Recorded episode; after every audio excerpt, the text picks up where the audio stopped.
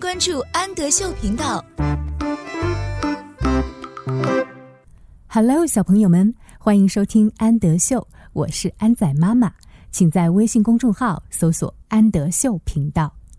今天我们一起来阅读海尼曼分级读物的 “sports”。sports 的意思是斑点。我们一起来看一看哪些动物的身上有小斑点呢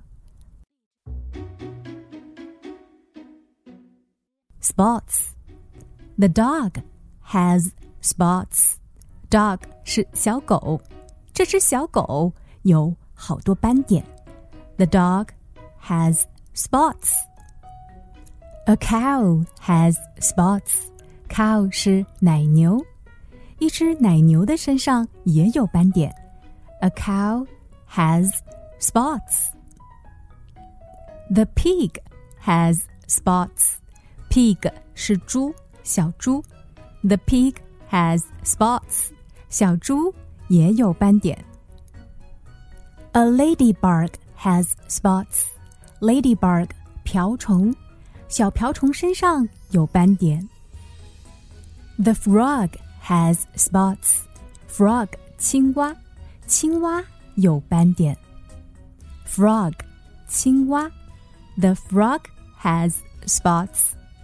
The fish has spots. Fish 鱼，鱼有斑点。The fish has spots. The cat has spots.